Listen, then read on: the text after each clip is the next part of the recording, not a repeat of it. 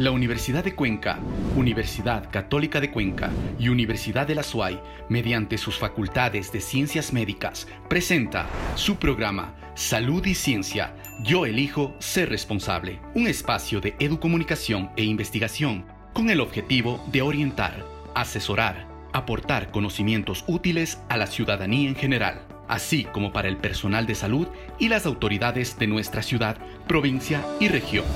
Empezamos. Muy buenos días a todos. Un saludo fraterno desde lo que es la Facultad de Ciencia y Tecnología de la Universidad de la SUAY de la UDA. Estamos transmitiendo el día de hoy. Vamos a conocer un poco más y grabaremos este programa en el Science Lab de esta casa de estudios. A nombre de la Universidad de Cuenca, por supuesto, la UDA donde nos encontramos y la Universidad Católica de Cuenca les damos la bienvenida a Salud y Ciencia, espacio educomunicacional que busca afrontar la crisis causada por el coronavirus, por la COVID-19. El día de hoy tenemos un programa interesante. Vamos a estar hablando, eh, por ejemplo, qué sucede después de haber afrontado ya la enfermedad, de haberla contraído y de haberla superado. ¿Qué sucede en algunos casos? Hablaremos con eso eh, con el doctor Juan Fernández de Córdoba ya mismo en la entrevista. Además tenemos las estadísticas y otros temas eh, que son importantes para que todos ustedes los conozcan. En el día de hoy, también en el contexto de este bicentenario de la ciudad de Cuenca, estamos a días nada más de celebrar, ya estamos viviendo un feriado, un feriado que eh, en la tónica, en lo que se ha hablado a través de diferentes entidades, es que hay que tener muchísimo, muchísimo cuidado, mucha responsabilidad para poder pasar este feriado y también pues para poder manejarnos de una manera segura y luego no tener resultados negativos en cuanto a esta pandemia, a esta crisis que es la que estamos viviendo. Así es que esa es la invitación eh, principal que les hacemos el día de hoy. Por favor, si están viniendo a la ciudad de Cuenco, se están desplazando hacia algún otro lugar eh, en estos días de asueto, en estos días de feriado, lo que les invitamos es a que sean responsables, que lo hagan con el mayor cuidado, con la mayor cautela, cada una de las actividades. De esta manera, gracias también a los medios que transmiten el programa, como es Academia TV, Radio Ondas Cañaris, las radios universitarias y por supuesto las redes sociales de estas instituciones y las personas que comparten el programa. Les agradecemos y les decimos bienvenidos. Aquí inicia Salud y Ciencia. Tips y consejos. A los pacientes por COVID-19 le pueden quedar algunos síntomas después de pasar la enfermedad y que, además del daño a los pulmones, el SARS-CoV-2 puede afectar al corazón, los riñones, el intestino, el sistema vascular e incluso el cerebro.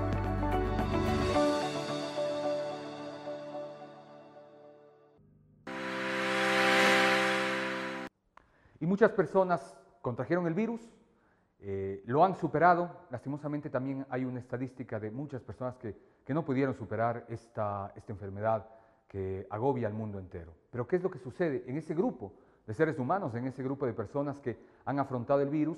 Y después de eso, ¿qué? Algunos con síntomas, otros sin síntomas, los llamados asintomáticos. Hay personas que han quedado o quedarán también con complicaciones respiratorias. Eso y más es lo que tratamos en la entrevista del día de hoy dentro de Salud y Ciencia. Espacio que fue pregrabado y les invitamos a todos ustedes a que escuchen, conozcan más con un profesional muy calificado en esta área de parte de la Universidad de Cuenca. Así es que vamos con la entrevista. Buenos días a todos. Estamos ya en el segmento de la entrevista donde queremos enfocarnos, queremos dar a conocer los temas relevantes. Para el efecto, el día de hoy nos acompaña el doctor Juan Fernández de Córdoba, médico internista, inmunólogo y alergólogo, además docente de la Universidad de Cuenca, con quien queremos hablar acerca de un tema muy importante en las condiciones actuales, después de ya todos estos meses que hemos venido afrontando la pandemia por la COVID-19. Así es que, doctor, le queremos agradecer en primera instancia, bienvenido a Salud y Ciencia, esta iniciativa educomunicacional de las tres universidades que han formado parte del proyecto en nuestra ciudad. Y para iniciar, doctor, lo que queremos saber es qué sucede después de haber afrontado, de haber atravesado la COVID-19. Lo primero que se ha escuchado y que quizá mucha gente cree es que ya atravesé, con suerte en algunos casos, incluso sin síntomas, ya hablaremos si es suerte o no, y, después de eso soy inmune. ¿Qué sucede de haber atravesado la enfermedad? Bienvenido, doctor. Buenas tardes, Hans. Eh, muchas gracias por su invitación y es un gusto y un placer para mí estar aquí con ustedes compartiendo un poco de los conocimientos que se tiene desde el punto de vista médico. Bueno, esta pandemia en realidad ha puesto de manifiesto la importancia del sistema inmunológico, del sistema de defensas, de los cuales los inmunólogos a veces hemos sido un poco relegados en la parte médica, pero ahora nos damos cuenta de que es una de las cosas más importantes. ¿Por qué? Porque la respuesta inmunológica y la respuesta de las defensas del cuerpo ha sido vital y es vital, ya sea para el control de la enfermedad o para lo que ustedes preguntan, qué es lo que sucede después de la enfermedad. Entonces, para analizar esto rápidamente quiero poner un contexto de cómo está estructurado el sistema inmunológico y qué es lo que hace el sistema inmunológico. El sistema inmunológico es, eh, yo siempre hago la analogía que es como el ejército, es como un ejército, ¿no? En el cual existen varios componentes, soldados, helicópteros, aviones, francotiradores, etcétera. Pero en realidad son dos componentes grandes que tiene el sistema inmunológico. Una respuesta que se llama innata, que es una respuesta eh, general, una respuesta rápida, una respuesta que cuando llega algún germen desde el exterior a nuestro, nuestro organismo, actúa de forma rápida, temprana, para tratar de controlarle. Y una segunda este, respuesta inmunológica que se llama adaptativa, que se monta después de unas horas o días de que este germen está, en este caso el coronavirus, está en el organismo, empieza a tener algunas respuestas un poco más lentas, pero estas respuestas son ya más bien específicas y que tienen memoria y se dividen en dos, en unas respuestas que se llaman celular, porque es mediado por unas células importantes que se llaman linfocitos, y otra respuesta humoral, que es mediado por unas estructuras moleculares que se llaman inmunoglobulinas. Entonces, ¿qué es lo que sucede cuando ingresa el coronavirus? Se activan y se montan estas dos respuestas inmunológicas, la innata y la adaptativa y de acuerdo a muchos factores, edad, género, comorbilidades, enfermedades asociadas, etcétera, el paciente va a responder de una u otra manera. Y esta respuesta va a ser de dos formas. La una, que no tenga síntomas. El paciente que se, se enfermó del coronavirus no le dan nada de síntomas, que por suerte son la mayoría. Y la otra, de que sí tienen síntomas y que pueden ser leves, moderados o graves pues los graves son los que más tenemos miedo porque son los que se van a cuidados intensivos y por lo general fallecen porque no logra el, sistema inmunológico controlar la enfermedad. ¿Y qué es lo que sucede? Ahora sí, para, para ver esta respuesta, ¿qué es lo que sucede? Decía yo que esta segunda parte, que es la respuesta adaptativa por las células y por las inmunoglobulinas, son las que crean memoria. Entonces, el organismo lo que hace es quedarse con una memoria, que son los linfocitos T, de memoria del coronavirus y que son las famosas inmunoglobulinas de lo que se habla a cada momento, que son unas respuestas ya de memoria para una posible reinfección, para que el organismo tenga ya francotiradores capacitados para que cuando ingrese el coronavirus, matarle sin ningún problema.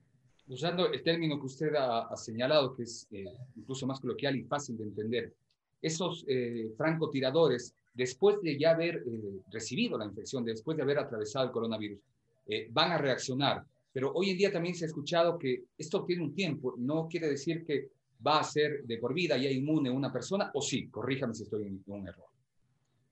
Sí, es muy importante esta pregunta, Hans, porque la respuesta tiene que ser categórica tiene que ser específica y la respuesta es no sabemos todavía.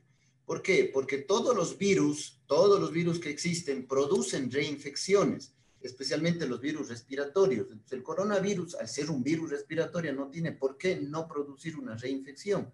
Y todos los virus, así tengas una vacuna, eh, puede producir una reinfección y puede ser grave.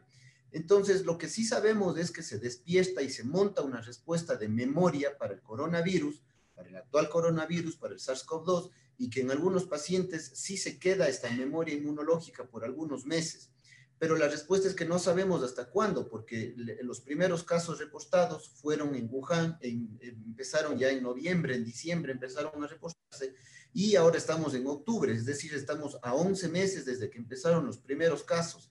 Y eh, lo que se puede decir hasta ahora es de que en algunos pacientes sí puede durar 11 meses, pero de aquí en adelante, ¿qué pasará? Realmente no lo sabemos. Eh, es decir, tenemos que seguir conociendo y aprendiendo y conviviendo con esta, con esta pandemia, con esta enfermedad. Doctor, quiero hacerle otra inquietud respecto a pacientes que ya han atravesado el coronavirus. Las afecciones posteriores eh, varían para pacientes o personas que tuvieron la, la enfermedad y que fueron hospitalizados y aquellos que quizá no tuvieron síntomas y no lo fueron. Sí, eso es, es importante reconocer porque como yo les decía al principio, existen dos grandes grupos de personas, los que se infectan del virus, pero no se enferman. Entonces, hay dos conceptos que hay que entenderlos, infección y enfermedad. La infección es que yo tengo en mi cuerpo el coronavirus, pero no me enfermé, no di síntomas. Y el otro es que me infecté, pero sí me enfermé, me dio la enfermedad, o sea, signos y síntomas. Por suerte, la gran mayoría se infectan, pero no tiene síntomas. Entonces, de ahí depende qué es lo que va a suceder. Hemos visto que en los pacientes que se infectaron, pero que no tuvieron signos y síntomas, no existe ningún otro problema. Hemos tenido un seguimiento ya de pacientes en los hospitales que han tenido el coronavirus y hasta, hasta este momento no ha habido ningún otro problema. Diferente a los que sí han tenido síntomas, que pueden ser leves, moderados o severos. ¿Con qué se quedan los pacientes? Se quedan con problemas del olfato, por ejemplo, pierden el olfato y es difícil recuperar el olfato, pierden el gusto y también es difícil recuperar el gusto. Se quedan con dolor en la garganta, algunos pacientes sienten como una sensación de carraspera o de cuerpo extraño en la garganta, algunos se quedan con tos. Y ya depende de que si el paciente estuvo con signos y síntomas más graves y se estuvo hospitalizado, por ejemplo, puede llegar a tener una neumonía severa y que se recuperó de esta neumonía, pero los pulmones se quedan afectados y eso nosotros los médicos llamamos fibrosis pulmonar. Se hacen como cartón los pulmones, se fibrosan los pulmones, se quedan con unas cicatrices los pulmones y eso ya es irreversible. Entonces hay pacientes que se han curado del COVID, pero se quedan con fibrosis y eso es, muy serio porque la, la calidad de vida en el futuro va a ser bastante mala. Y ese nivel de afectación con el tiempo, con tratamiento, ¿se lo puede reducir, se lo puede eliminar o será algo con lo que tendrán que convivir ya estas personas? Depende, si es una fibrosis pulmonar, eso es irreversible, eso ya no hay cómo. Pero si existen las otras complicaciones que son menos severas, sí eh, hemos visto que empiezan a mejorar de poco a poco. Y, por ejemplo, los pacientes que más han tenido problemas son tres grupos grandes, los que tienen la presión alta, los que tienen diabetes y los que tienen enfermedades de los riñones. En estos pacientes eh, se hace un poco más difícil controlar la presión alta, se necesitan más medicamentos, en la diabetes se necesita más medicamentos para controlarlo. Sí hay cómo controlarlo, pero se hace un poco más severo. Por lo tanto, los pacientes que tienen posterior al COVID tienen que tener un, seguimiento estricto por los médicos clínicos. Quiero, en el, mismo contexto, quiero inferir un poco en lo que usted nos ha dicho. Es decir, aquellos pacientes que no, eh, que tuvieron, no tuvieron síntomas, que fueron asintomáticos en este caso, eh, eh, posteriormente no tendrían ya la afectación a su, a su sistema respiratorio, ¿verdad? Es correcto. O sea, pero eh, eh, hablando de que son las secuelas de, la enfermedad del coronavirus, pero basado en esto quiero entrar un, rapidísimo a otro punto que es la reinfección, que también es muy importante. Hasta hace unas dos semanas, tres semanas, nosotros estábamos tranquilos porque no sabíamos de que existía reinfección. Sin embargo, en el mundo ya se empiezan a publicar en revistas serias de alto impacto en Europa, en Estados Unidos, en China, de que sí existe reinfección. Entonces es una mala noticia para todos porque sí existe reinfección y eso significa que si yo estuve con el coronavirus, con la COVID, y estuve asintomático, por ejemplo, no significa de que si me vuelve a dar la COVID, eh, ahora también voy a ser asintomático. Puede ser que por varios factores puedo ahora ser asintomático. Entonces, eso significa de que esté o no esté con la enfermedad, tuve o no tuve, y me dejó o no me dejó secuelas, las, las medidas y las precauciones tienen que seguir siendo las mismas. Eso es muy importante. El tiempo de recuperación varía y por qué, depende de qué para que en un paciente u otro pueda variar ese tiempo. No existe, no existe, eso es algo categórico y puntual todavía, no existe en el mundo un tratamiento que cure el coronavirus. No existe la pastilla, la inyección, el, el suero, no existe un tratamiento que cure el coronavirus. El que le cura del coronavirus es el mismo sistema de defensas, el mismo sistema inmunológico. Entonces depende de muchos factores, de la edad, del género, de otras enfermedades que tenga y obviamente de cómo esté funcionando el sistema inmunológico para que un paciente que tenga la enfermedad se cure en uno, en dos, en tres, en cinco días, en siete días, o que se ponga muy grave y que tenga que entrar a cuidados intensivos, y hemos tenido pacientes uno, dos meses en cuidados intensivos y luego en recuperación del hospital. Entonces, en realidad no existe un, tiempo estricto y, que sea general para todos, eso depende de muchos factores. pero lo que sí debe quedar claro es que lo que los médicos hacemos en los hospitales es dar los cuidados y soporte general de todos los signos y síntomas y de los sistemas que no se altere, pero no damos un tratamiento para el coronavirus porque no existe. Doctor, para cerrar este diálogo y agradeciéndole a usted, en el caso de los niños y los, y los jóvenes, ¿cómo se presenta? Se ha escuchado también de que no hay eh, mayores síntomas en algunos casos, pero también se ha oído de que hay niños o jóvenes que han sido afectados y han tenido incluso llegar a ser hospitalizados. Hablamos de números y hablamos de estadísticas y realmente las, eh, los gráficos estadísticos que tenemos ya en nuestro medio, en nuestro hospital, en nuestros hospitales de Cuenca, se ve que desde los 60 años en adelante son los que más se afectan y los que más fallecen. Eso no quiere decir de que no existen niños y jóvenes afectados. Es cierto que son la minoría, cuando hablamos en números y en estadísticas, son pocos los niños y pocos los jóvenes que se han afectado y que han tenido la enfermedad y que han tenido síntomas. Y son pocos los que han fallecido. Eso, quiere, eso es una noticia alentadora, pero no quiere decir de que no se enferman y no se infecten. Entonces, sí hemos tenido niños que han fallecido por la coronavirus, por la COVID, por el coronavirus y este, jóvenes. Pero algo muy importante en ellos es de que son una fuente de transmisión. Entonces, si un niño, si un joven le da el coronavirus, se infecta de coronavirus, puede transmitir el momento que se va a una reunión familiar, un domingo, un almuerzo familiar, se sacan la mascarilla y nadie sabía que ese niño tenía coronavirus e infectó a toda la familia. Entonces, ese es un, punto muy importante tener en cuenta. A nombre de la Universidad de Cuenca, la Universidad Católica y la Universidad de la SUAY, le queremos agradecer, doctor Juan Fernández de Córdoba, por habernos acompañado en el espacio de hoy. La recomendación final, seguir con el cuidado, eh, hemos escuchado que suben las, las cifras, eh, estamos atravesando un feriado también, hay que seguir con la responsabilidad del caso. Doctor, muchas gracias.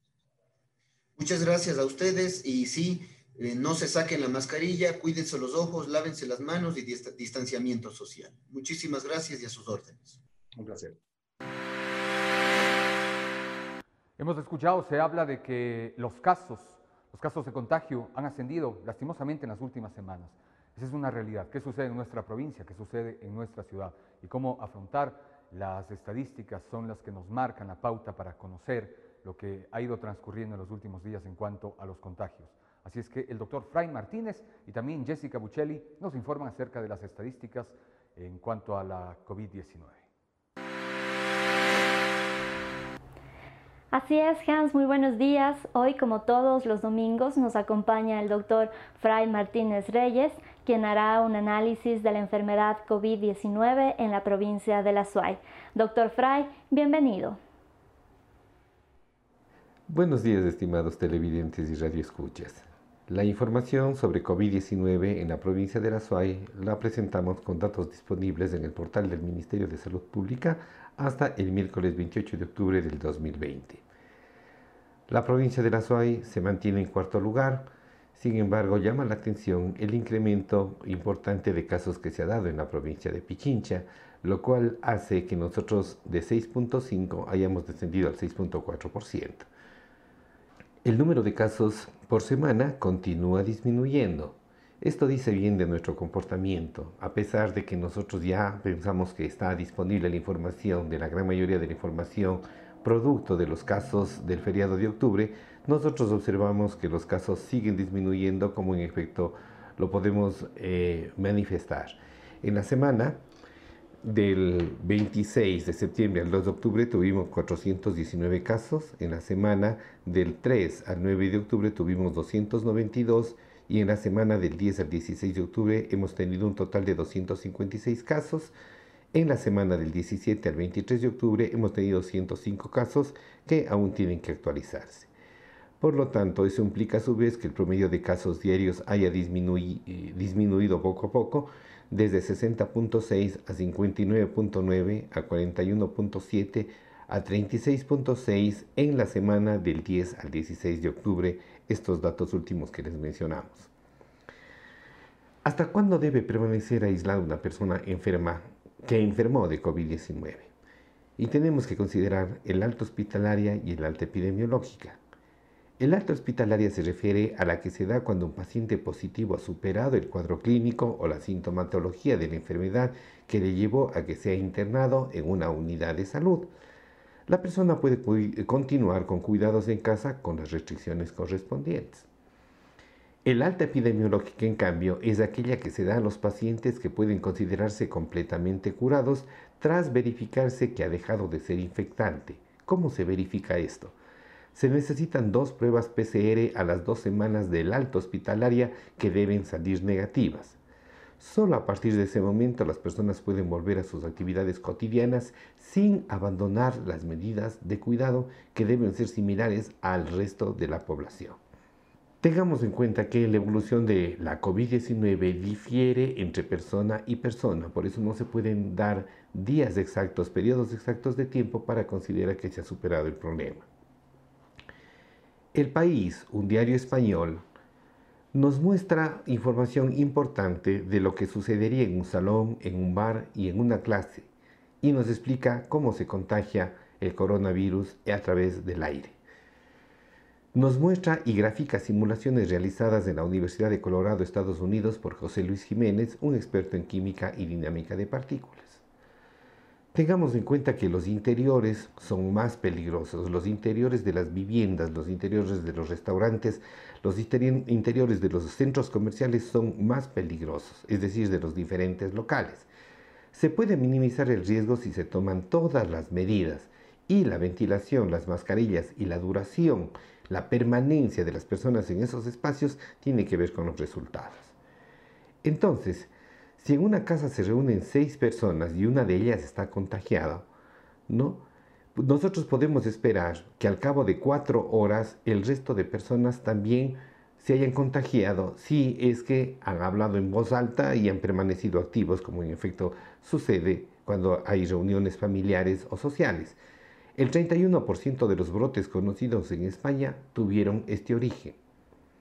Por otra parte, si todos usan mascarillas, este riesgo se reduciría a cuatro contagios de, los seis, de las seis personas que están presentes.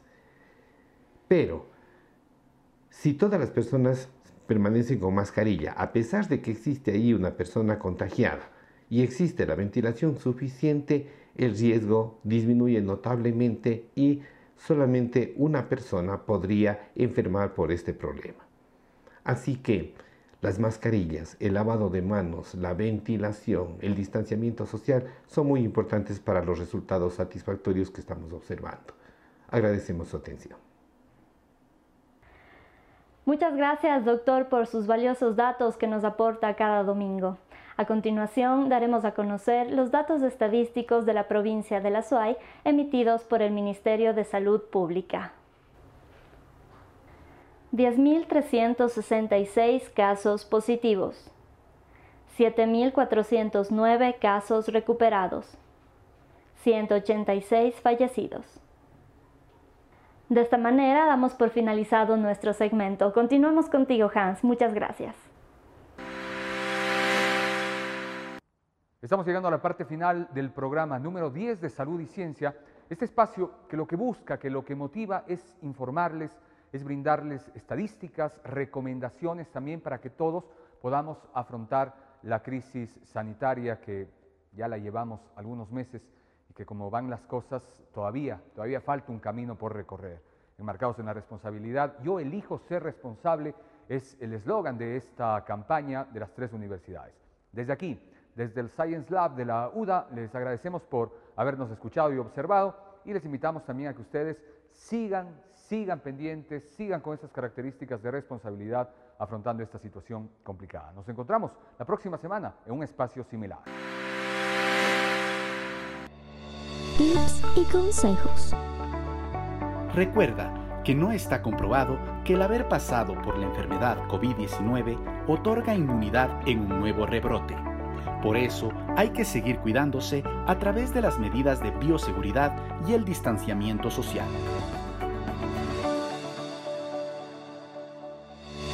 La Universidad de Cuenca, Universidad Católica de Cuenca y Universidad de la SUAY, mediante sus facultades de ciencias médicas, presentó su programa Salud y Ciencia. Yo elijo ser responsable. Un espacio de educomunicación e investigación con el objetivo de orientar asesorar, aportar conocimientos útiles a la ciudadanía en general, así como para el personal de salud y las autoridades de nuestra ciudad, provincia y región. Hasta una próxima oportunidad.